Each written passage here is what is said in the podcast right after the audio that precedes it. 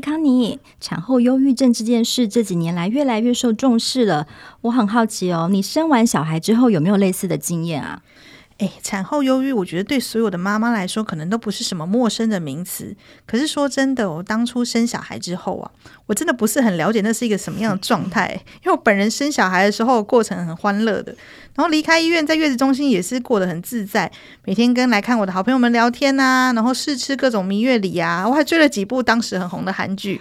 除了刚开始的母乳之路有一点点不顺，有点郁卒之外，我的心情状态一直都算蛮好的。嗯，一直到月中回家之后，我才知道什么叫做天堂到地狱。我需要一个人独立开始照顾嫩婴，我就有一种哎天堂下来的感觉。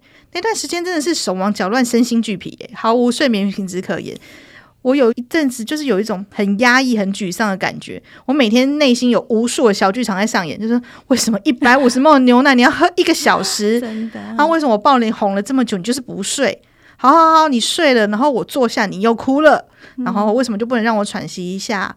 还有说，哎，为什么都喝饱了，尿布也换了，你就是哭不停？到底想要我怎样？到底想要折磨我到什么地步？就是会有一点负面那种状态。然后那个时候脑中会有很多很负面的念头之外，我情绪也非常低落，我对自己产生很大很大的怀疑。我想说，为什么我连一个婴儿都顾不好？然后朋友说，哎，想带他女儿来看我，那是我从小看到她长大的一个小女生。我说：“哎，我状态不太好哎，不然要不要过几周再约？”那我朋友就请他女儿录了一段给我打气的语音，我到现在都记得哦。小朋友只是跟我说：“哎，康妮阿姨，妈妈说你生完宝宝了，那最近照顾小 baby 很累，所以你要加油哦。那你要好好照顾自己，等你好一点，我们就去找你跟宝宝玩。”诶，光听完这段录音，我整个人爆哭，我大概哭了一个多小时，我是完全停不下来的那一种。我也不知道我自己为什么会那么难过，也不知道我自己到底什么时候可以恢复正常的情绪。我也非常印象深刻，因为我们家离老公的公司不是很远。我老公如果七点赖我说他要下班了，他七点十五人还没有出现在家里，我就会暴怒。我就觉得说，你到底想我一个人顾小孩顾到什么程度？我就赶快电话就去问他说：“你人在哪里？为什么你还不回家？”我真的撑不住了。我现在回想起来，我老公那段时间应该被我搞得他也非常的忧虑跟焦躁。天哪，这听你讲起来好有画面感哦！是不是自己顾小孩真的就是这样？真的，我听了真的是往事都涌上心头。我觉得那段时间真的蛮苦的哎，真的，我也是有点笑不出来。其实我第一胎也算自我感觉非常良好，嗯、觉得很新鲜，而且我那时候觉得我自己实在是世界上最会照顾小孩的妈妈了。好高好高高，对，然后就觉得没有什么好忧郁的，我也不太理解什么叫产后忧郁。但是到了第二胎，真的是风云变色。不同的小孩完全不一样，来考验你。对，我觉得我的老二小女儿特别的敏感爱哭，而且就是已经是很难哄睡的那种了。然后这个时候老大，我不晓得可能是因为觉得妈妈就是被另一个生物所占据，他也搞不清楚你妈妈怎么了。对，我原本老大天使般的小孩，他就整个大退化。我们家其实也不是大豪宅，就是明明就那么小间，就是他去上个厕所也全部都要妈妈陪。那我记得那时候就是我光要把小只的哄睡，希望老大可以自己在客厅里自己玩一下哦。我我没有觉得很久啦，但他就完全没有办法，他就是要黏着你，一定要黏着我。然后甚至是我就是有段时间是我把小孩子小的快要哄睡的时候，他就门就一打开，砰。然后小孩就醒了，然后我就整个快要哭了。对，我记得我那时候，对那时候情绪一上来的时候，我还我就印象很深刻。我甚至是曾经脱口而出的，就是直接大骂我的老大。嗯，我就说你都几岁了，怎么连什么什么都不行？他才几岁？不，他其实才三岁。我后来想一想，我觉得我自己也太荒谬了，就是。就是我那时候就是真的是情绪来，然后骂完之后就是那种很深的自责，就是一度就是抱着老大，就骂完他之后，我也觉得很不忍心，他也哭，我也抱着他哭，你们一起哭，一起哭，然后小的也被我吵醒，就只能一起三一家三口抱着哭。那我记得那时候我还找了网络上找了很多的方法，我想要去学，我就觉得我好像不会不知道怎么教养双宝，嗯，所以我就去，我还特别花了钱去上什么正向教养的一些课程。我那时候印象很深的是，不是那种新的课程来学员要自我介绍，我就讲我是谁，然后我现在状况的时候，我一讲我就哭了，我情绪超满的。我对我觉得情绪就是没有办法自己控制这件事情，没有办法，而且那时候就是很明显的，我需要自己一个人。就是需要有人说话，有人听我说话，嗯、然后需要一个就是稍微自己一个可以独处的空间跟时间。所以现在回想起来，如果那个时候的我们知道还有什么样的资源可以帮助自己，可能我们就不会一个人在家里东想西想，觉得自己很孤立无援呢。真的，真的。哎，那我现在发现，哎，现在是时代越来越进步，桃园市政府现在就有这个产后忧郁的心理咨商计划，我觉得这个超棒的。只要是本人或者是配偶涉及在桃园市的产后六个月的妇女，其实都可以申请这个，在我们之前其实完全都没有想到这种好事。真的，如果早点知道的话，其实真的是很大的福音。不只是跟妇产科合作，可以帮你做产后忧郁的筛检。可能你只是觉得有人想要找人讲话，你也不知道自己是不是，是不是的已经是产后忧郁等等。嗯、你可以先做呃筛检，然后后续有需要做心理咨商的话，还可以每个人个别一次补助两千元。那甚至是伴侣咨商也有补助四千元，那上限还到八千元。哎，我。查了很多资料，发现补助真的蛮多元的。除了心理智商之外，中医诊疗也有补助，产后的喂教啦、药、嗯、膳调理啦，哎，这些都有哎。真的，那中医一次是补助一千两百元，最高也有到四千八百元。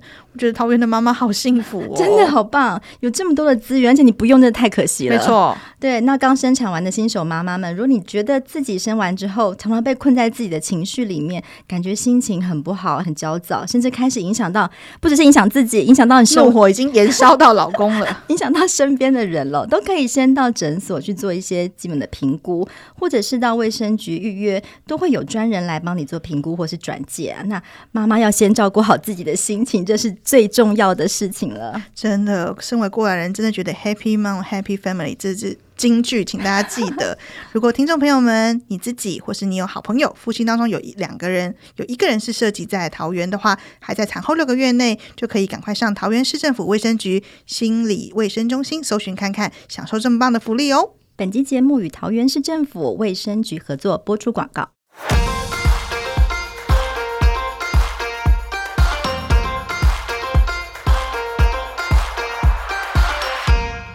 欢迎收听周末放轻松，我是不放过任何周末走到哪玩到哪的主持人康妮，我是跟着康妮走到哪玩到哪的 mini。哎，mini 问你哦，你年轻的时候以前有追星过吗？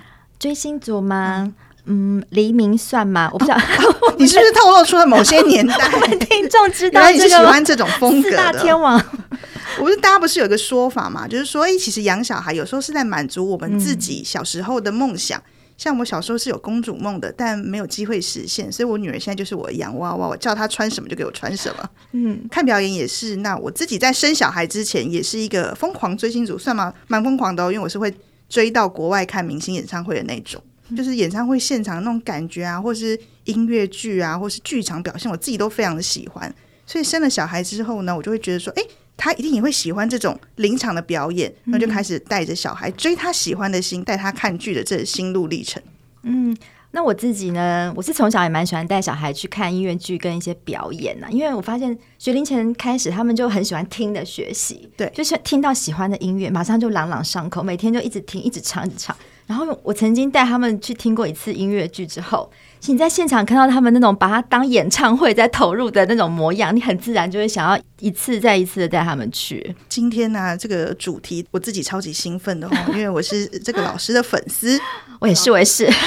今天是一个粉丝见面会的概念。那老师呢，他创作过非常非常多号称儿童界、幼儿界的神曲。嗯、那从托婴时期，我女儿就开始是老师的小粉丝，然后唱歌到她现在幼稚园大班，老师的歌还是常常出现在她的歌单里面哦。老师的歌真的是首首经典，是没错啊！而且老师的演唱会可是有亲子五月天之称哦，每次的票都相当抢手。诶，今天老师来到了我们节目现场，我们可以先请老师清唱一段，给他一点感觉一下吗？老师的声音。亲爱的小朋友，你好吗？Hello，Hello，Hello，Hello。亲爱的小朋友，你好吗？Hello。Hello，Hello，Hello，Hello，Hello，我们来学小老鼠的声音。Hello，Hello，Hello，要学大象的声音。Hello，Hello，哦，后面有一架飞机，飞机上有乘客，我们要用很大很大声把我们的声音传给飞机上的乘客。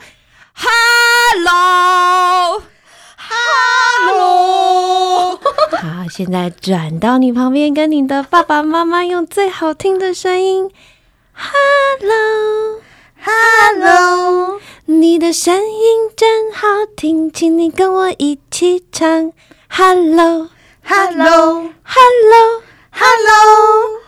哦哇！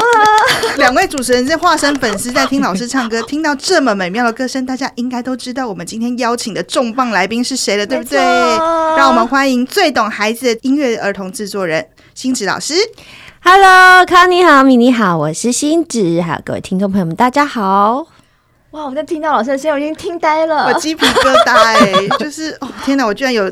有幸跟老师坐在同一个录音间，没错，这集要录下来，回家就是在小孩面前会走路有风。对，没错的。呃，我们的听众朋友们应该都不陌生啊。老师除了是众多儿童界神曲的幕后推手，那作品更是多次入围金曲奖、金钟奖，不只有国语，老师的台语童谣专辑《存天地都维》更是获得了最佳作词人的奖项。那我们家的小孩真的也是粉丝，从小听老师创作的儿歌长大。讲最棒的就是你啊！幸福的孩子爱唱歌，数星星太多脍炙人口的歌曲，而且不只是小孩爱唱，其实妈妈也都会唱。加一加一，爸爸妈妈应该都有被孩子训练到倒背如流吧？老师丰富的经历，如果我们今天都要说一次的话，今天节目可能要剪上下两集才够。对，今天非常荣幸邀请新子老师来我们的节目，所以我们要赶快切入正题，因为老师最近有新作品，太开心了，而且又是。我们两个主持人的小孩都非常想要一刷、二刷、三刷，继续去听的、去看的这个音乐剧哦。节目开始的时候，我们其实有聊到我们两个主持人各自为想带孩子看音乐剧的理由。那一开始当然也想问问看新子老师哦，是什么样的契机让老师开始投入儿童音乐剧的制作，或者是儿童演唱会？嗯，我其实把它叫做儿童亲子演唱会，因为一开始我就不是。朝着做音乐剧的走向，嗯，来设计的，会有这样的表演开始呢，是因为很早期、很早期，我大概第一张、第二张专辑出来的时候，那时候想要推广我的专辑，可是，呃，其实市面上没有人在做儿童音乐这样子的东西，那要怎么推广呢？嗯，除了上电台节目之外，我也不可能上电视去介绍我们的节目。嗯所以我那时候就想一个理念，就是说我我希望这这些音乐呢，它不是只是陪伴音乐，就是说它不是只是播放了，然后爸妈就去做自己的事情，嗯、然后小孩可能听听听到最后觉得无聊，他就跑走的那样子的音乐。嗯、我希望呢，他的陪伴是亲子互动之间的陪伴。那很多爸妈在当时，就是我开始做十六年前在做的时候，他们其实不太知道说，哎，要怎么用音乐来跟小孩一起互动。对，那所以我就举办了我们所谓的呃一些代唱活动。那它其实就是课程，然后去教爸妈怎么样用这些音乐。我会设计不管哪张专辑我什么歌曲出来，我们就会有的歌曲它可能会有舞蹈动作，那有的歌曲它可能会有一些音乐教育的游戏。我们就会设计这些游戏跟这些动作，然后再教啊、呃、爸妈怎么样去带孩子一起正式的发声、开心的唱歌。这些音乐教育的课程，我们把它变成代唱课、代唱活动。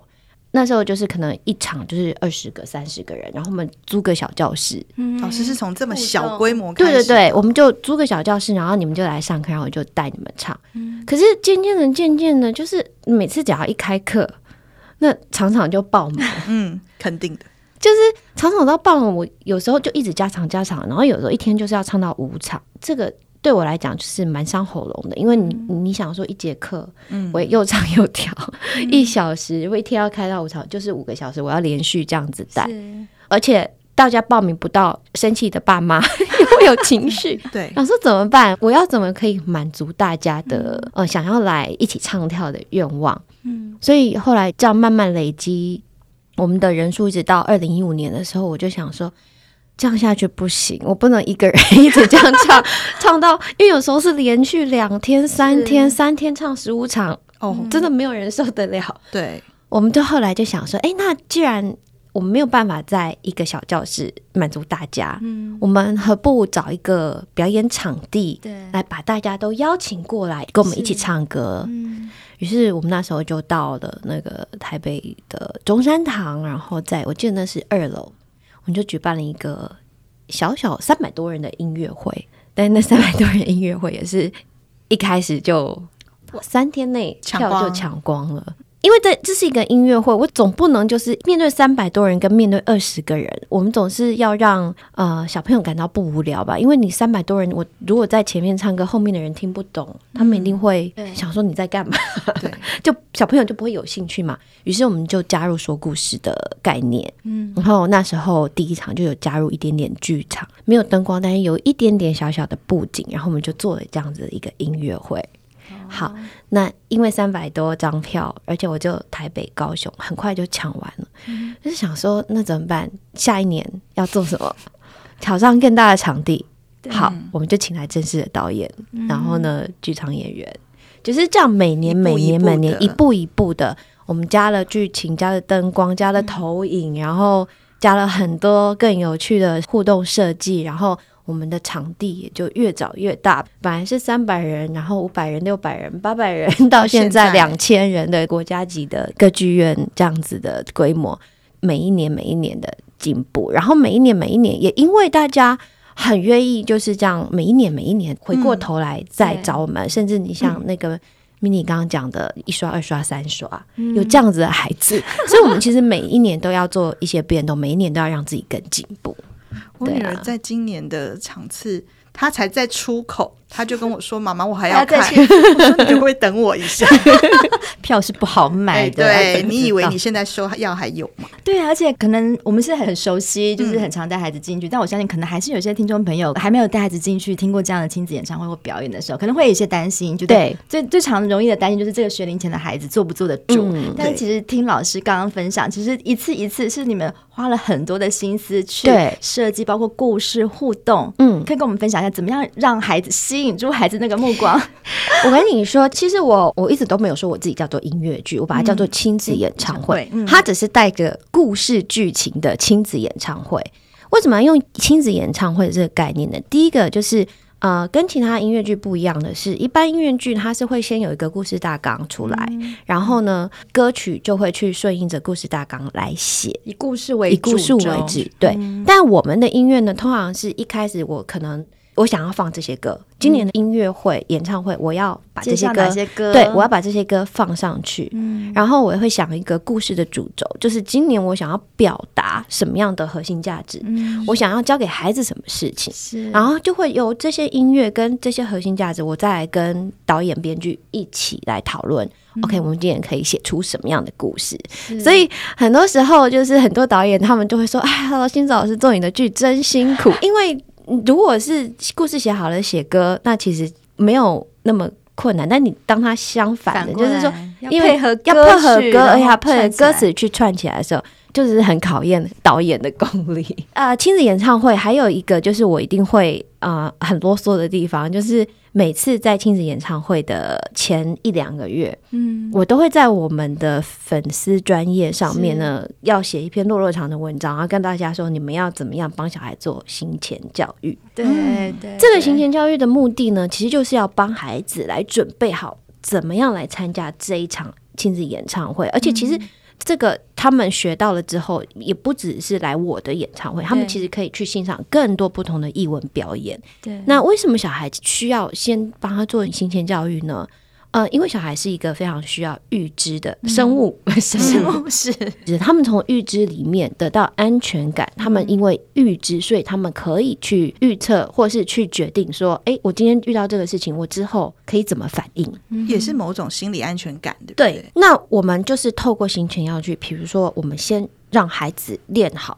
要来演唱会的歌曲，曲那他在现场的时候，因为孩子不断喜欢预知，他们喜欢重复，而且他们是偏好重复，这是心理学里面孩子一个特性。嗯，他们一直重复之后，他们就会爱上这个重复的东西。嗯，所以当他们爱上这个东西，他们来到现场，他们听到他平常就在听的歌，的他们熟悉的歌、嗯、熟悉的旋律，然后他们就会很有参与感，参与感就会让他引起共鸣，然后他就会因为这样子融融入故事，所以。行前教育，第一个把歌单练习好，嗯、第二个就是爸妈呢可以透过讲故事的方式来让孩子就是去啊、呃、知道说我们来参加这个亲子演唱会会发生什么事情。嗯、那我有时候都会跟家长说，其实你们可以真的讲到很细很细，因为你晚上如果睡前不知道讲什么故事给孩子听的话，其实他们真的很喜欢听这种琐事。譬如说我今天。我要搭捷运，哪一线的捷运到哪里，嗯、然后我们到对，我们几号出口出去了之后呢，我们会在哪里？呃，检票我们要排队，好像之前不是疫情吗？是，你这样戴口罩、量体温这些什么，我们都会事先跟小孩讲，然后包括就是告他们说，哎，为什么进剧场你一定要先上厕所？因为你中途如果去上厕所，你出来之后你就没有办法再马上回剧场去看戏，因为剧场场馆人员他们一定会选一个就是不打扰台上演员的剧情或者是比较大声的歌的时候才让你进去。那你如果在外面等的时候，你可能就会少看了一些情节或什么，对，错过精彩，对，所以我们就希望透过这些行前教育的故事，要先带给孩子们。我一定要欧露老师的歌单，老师的团队其实很贴心，老师还会分 YouTube 的。跟 KKBOX 的、哦、看爸爸妈妈的，你方便用什么方式？使使用的平台习惯不一样。对，那有这些歌单，对孩子来讲，像老师刚刚说的，其实是让孩子知道会发生什么事情，然后融入那个情境之后，我女儿从歌单拿到的那一天起到看表演的当下，她都当她自己的演唱会。刚开始听也许不太熟悉，但她熟悉之后，她就更能投入。比如说老师的剧里，除了音乐很精彩以外，大人可能会看一些，比如说舞台啊、服装啊，嗯、我就说你看那个裙子好漂亮，可是因为那个歌很熟，所以他就心有余力去注意更多在这个表演的细节。嗯、我其实觉得真的老师的歌单是法宝，对，而且老师不只是音乐的专家，其实也是可以从中刚刚分享，就是很了解孩子的这些习性跟特性啊，嗯、包括做这些准备，而且真的不是只是为老师的演唱会准备，其实。有了这样子的习惯之后，他再参加下一次的类似这样子的表演、艺文性的表演，他都可以用这样的方式来跟孩子做一些分享。从开始买到票那一刻开始，就有很多话题跟孩子聊。对，而且我觉得从旁听的经验，我是自己非常感动。而且我觉得好的音乐是可以穿透人心，不是只是为了孩子。一开始是，然后坦白讲，一开始想说就让孩子可以乖乖在那里听，可是大人在旁边听，我觉得好的音乐是连大人都会被感动的，而且所谓的儿歌也不是只有大家想象中蹦蹦跳跳的那种，老师的歌很多是温和温暖的那种旋律。尤其是我第一次听，然后听到最后是数星星的那个旋律出来，它、嗯、会搭配一些星星的那个灯的闪烁，嗯嗯嗯，然后全场的孩子很乖的在那边跟着哼唱，我那时候鸡皮疙瘩，眼泪都要流下来，真的觉得太美的音乐，就是带孩子去的妈妈，我自己就觉得也抚慰了平常那种辛劳。我之前就是把儿童音乐给它改名字叫做亲子音乐，就是以我一贯的理念来说，我希望孩子用音乐跟爸妈互动，嗯、我希望他们一起聆听，一起歌唱。那既然是这样子的话，它就不应该叫儿童音乐，大人也要听，嗯、所以叫亲子音乐。嗯、那我们的亲子音乐剧也是一样，对就它。不能就是只是探讨孩子喜欢的话题，他一定要带到一些大人心里的东西。对，所以大人其实看了是有共鸣的。嗯。是啊，老师，你有没有算过，从你中山堂的那一次开始到现在，办了多少亲子演唱会了吗？我就是从中山堂那时候开始的，走吧唱歌旅行去，是然后再来走吧寻找最棒的自己。然后小熊和金鸟的城市历险，接着瑞比和安迪的树洞狂想，到今年米卡勇闯魔法梦奇地已经是第五出，第五出了。对，那在巡演的过程中，老师有没有什么印象深刻的事情，或者是说你在创作当中有经历过什么瓶颈？那我先讲一个我自己印象很深刻的时候。呃，我第一次带孩子看老师的音乐剧是去年一月，我还记得那一天是一个补班日，嗯、然后那个时候因为移工的事情，台北整个疫情再起，票应该是本来是卖完的哦。那个我我印象深刻，对，然后那一天，那我觉得爸爸妈妈会对于室内的活动有所保留是可以想象的，对，所以老师那一晚是哽咽着，谢谢大家愿意在今天，然后带着孩子到现场看戏，我自己就。跟着老师一起哭，因为你就会觉得说啊，台湾有这么棒的音乐剧给孩子，真的是很值得珍惜的事情。其实我每次上场跟你们讲话，我都会哽咽，因为那是一种 我也不知道。我同事又说我很厉害，总是可以在那个特定的台词哭，可是那个真的是没办法看到你们。而且那一场那个移工的事情，那是一个礼拜之间突然就是爆发，然后。我们场地也租了，那也不可能说那个时候决定就不演了或怎么样。而且政府那时候他并没有升级三级警戒。对。那如果不演的话，我们其实就是要自己承担这个场地的租费啊，所有的演员啊，什么东西，嗯、可能就会因为那样子我们就破产。嗯、所以就一定要继续往前走，就是要演。可是其实，在一个礼拜之内，每天我们的粉砖大家都涌上来骂我们，就说这个时候还要继续，对，这个时候还要继续，为什么你们没有退票机制？怎样怎样？可是问题是政府他没有三级警戒，我们所有的像售票的那个平台，他也不退票。嗯，那我退票，那这些东西我要怎么活下去？这谁要吸收的？对，所以天天就有人来骂我，你是公众人物，你都没有尽到你的社会责任。你还硬要演什么什么之类的，这样，演的压力好大。然后每天晚上我就看着那些讯息哭，然后就是真的到最后就是还是硬着头皮要上去演。我们也很怕被感染啊，对不对？而且我们在台上的所有人其实也都是，你知道，尤其演员他们是脱口罩哎，他们是没有戴口罩的哎，是，所以真的就是当下那个心情就会觉得说，就遇到了，大家就是一定要一起去承担或者一起去面对。所以那时候真的看到还愿意来剧场的你们，我真的就很感动。我觉得就粉丝的心情来说，我怎么可能不去？那当然就是我们就是自我保护做好嘛。我觉得有的时候爸爸妈妈其实不用过度的担心，你还是要相信那政府在这件事情的判断，因为政府一定是保护民众优先。那如果没有到那个层级，其实爸爸妈妈有的时候是我们自己吓自己。嗯，那粉丝是不可能不去的。但是，但是很多时候就是因为什么东西你冠上亲子，然后可能爸妈就会开始更焦焦虑、更焦虑，因为谁都想要保护自己的孩子。我觉得这个是可以就是理解，理解我可以理解。但是就是在理解的同时，又要去承受大家的情绪，尤其是我不想带我小孩来，但是你要退钱给我之类，这 样就是觉得啊，怎么会这样？对，那那次是我自己第一次，就是带着孩子进剧场，因为之前孩子比较小嘛，那、嗯、我就会觉得啊，真的是很感动啊。所以这次老师再有新剧，一定是立马支持。谢谢。而且刚好现在疫情也就是趋缓了，对，舒缓了，正有有太好的、太棒的理由，我们大家就是可以正正当当的。所以到舞台上，我看到大家，我又哭了。但是我回来了，但是对大家回来了，而且是你知道吗？因为我们之前好像还有规定说不可以卖满场，还怎么样之类的，就是你剧场的人还是有一些防对，有一些那个，所以就看到大家可以肩并肩这样坐在那边，然后一起，这我就觉得可以脱口罩，对，可以唱歌，还可以互动，而且我们最重要的是，我们大家都健康的看到彼此。我觉得这个在经历这三年的疫情中，真的是很难得的一件事情。对，我自己也觉得，就是这三年后，然后我还能继续再做下去，因为这三年译文界老实说真的太惨了，有很多票房不好的，或是小剧团什么的，就嗯，就因此对，就对，就再没有再往下了。所以真的，我都很感谢我们大家都还在。对，就是我们也希望老师的新剧可以，不管是带给更多的爸爸妈妈也好，那我们要先请老师聊这一次。米卡勇闯梦奇地的这个整个剧本啊，剧透一下，他在讲些什么？嗯，米卡他其实是狐獴，嗯哼，狐獴的英文名字叫做 Meerkat。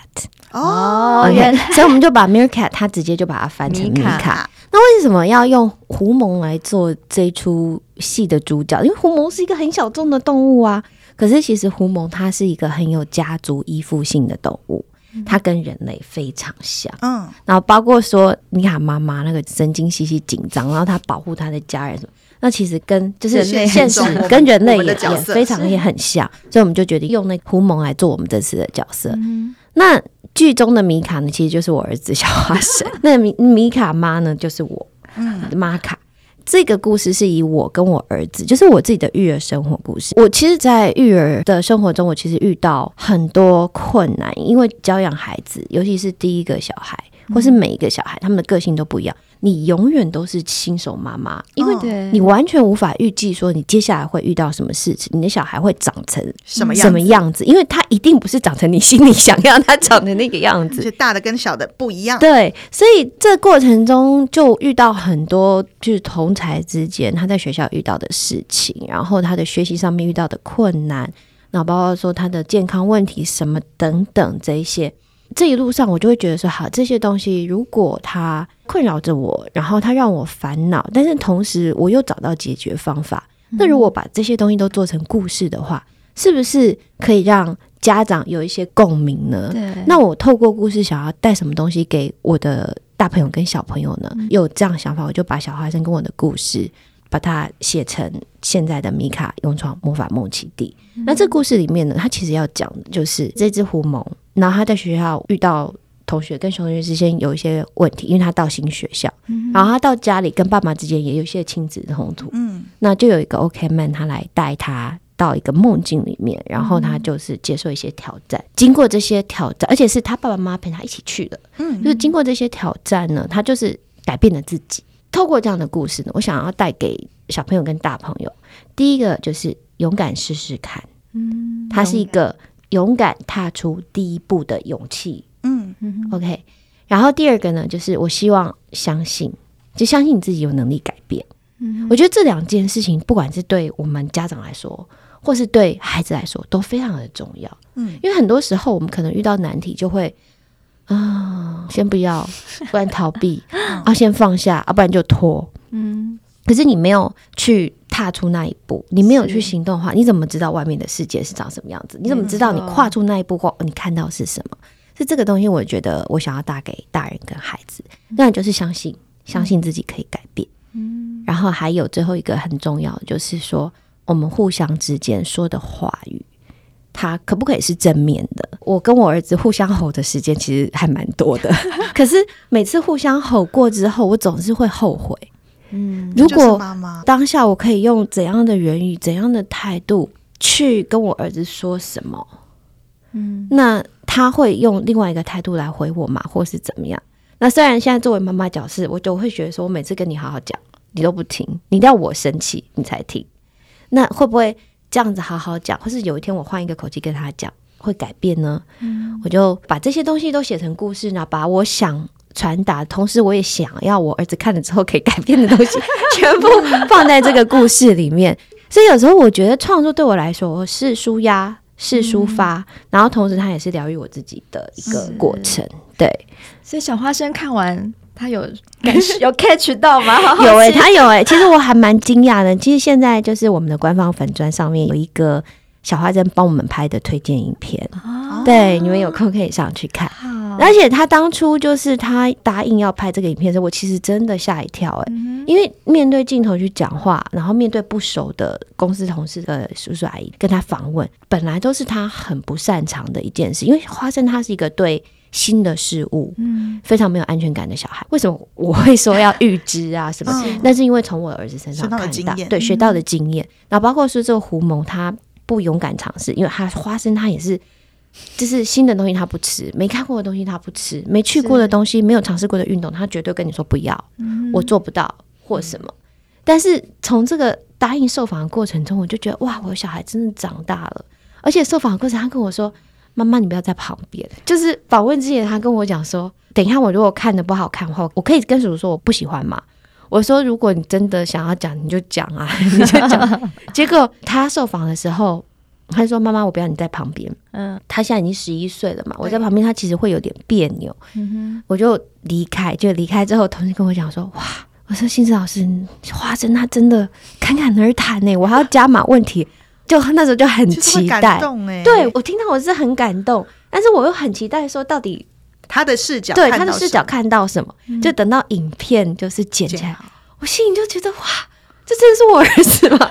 然后其实所有认识花生的朋友啊，就是有人就说：“哦，难得看到我儿子这么认真，这么震惊，他们好不习惯。”所以他讲什么让你？他们就讲，他不是讲感动，就是他是、嗯、那个叔叔就问他说：“你跟米卡像吗？”然后他就会讲说他觉得很像的哪里哪里，他觉得不像的哪里哪里。然后米卡的妈妈跟他自他自己的妈妈像嘛，他就会举例说怎么样怎么样这样子。但是问题是他在讲的那个神情就是一副很自然，而且是侃侃而谈、很自信的样子。最后就是他问他说：“你觉得米卡最好看的是哪里？”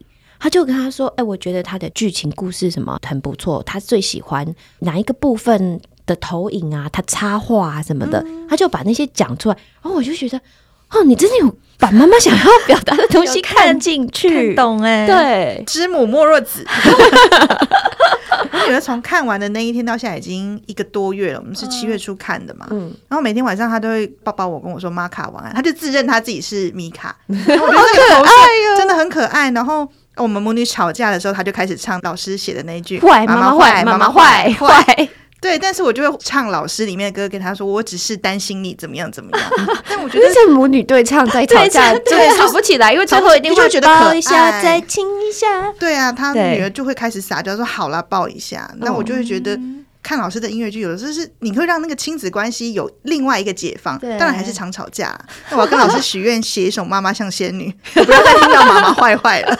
对，我觉得很多时候好用这种方式，对啊，化解那个亲子之间这个妈妈不坏。我有一首《妈妈加油》，你可以先听，回去先 repeat 这二十次给他听。好哦，那如果听众朋友还没有听过这次推出的老师这个米卡勇闯梦魔法梦奇地，我们现在还有最后的机会哦。今年的巡回表演呢，最后一场在嘉义站呢，我们播出的时候，十月十四号在嘉义县。表演艺术中心的演艺厅啊，我不敢保证播出的这个时候还有没有票啊，大家要赶紧把握机会啊！对了，我们也想要替粉丝继续再发问哦。嗯，像老师刚刚讲，老师的这个音乐都是跟着孩子长大，嗯，陪伴孩子长大嘛，不管是您自己的孩子，或是当然小孩子，小粉丝们，对，就是很多时候都跟孩子的互动有很多的关系。可是现在随着小花生 就越来越大了，对，从以前可能就比较多，就是学龄前孩子的那些互动，那现在可能有面临要进入青春期，可能会有一些。不晓得接下来会不会创作里面会有更多这种青春期的一些？对，我的确有在思考，我到底接下来要透过歌曲要教这些比较大孩子什么事？因为其实后来到青春期的小孩基本上没有在听所谓的亲子音乐，他们其实就听流行歌曲。啊，所以我的确开始有在听一些流行歌曲，然后我在研究为什么这些小孩子会喜欢。而且现在小孩很多听抖音哎、欸，呃，对，听抖音，然后像国外听他们会听像 Justin Bieber 啊，或者那时候，因为他们也都是小童星出身。嗯、对，我其实开始有在做研究的，我在想说，哎、欸，之后可以做些什么歌给青少年的，然后或许是可以教他们一些感情。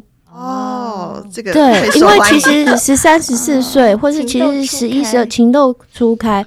我们小时候是会被一直逼压，妈妈就说你不行，禁止。禁止。可是到我们这一代，其实就是保持一个开放，嗯、你就是要认识这件事情，你要认识自己事情，你要懂得保护自己，自己包括说身体上的一些安全啊什么的。嗯然后我就在想说，我到底要怎么 透过音乐？但现在还在思考中，很期待小粉丝们的爸爸妈妈们，如果听到这个，你可以开始关注老师，老师未来接下来的发展。这样子，我们以后跟青春期孩子吵架的时候，也有些武器，就是一些。但是同时呢，我其实也想要继续为爸爸妈妈写一些歌曲，因为我觉得，既然我现在已经。有累积一些听我歌的人，嗯、那其实我的确可以透过歌曲来说更多的事情。很多时候就是爸爸妈妈的立场，我觉得真的也需要被知道。嗯，然后父母双方的心情也需要被理解的。所以我觉得这个也是之后会想要做的事情。爸爸妈妈，然后包括夫妻关系，老师最想要跟爸爸妈妈说些什么？跟爸爸妈妈说一起加油。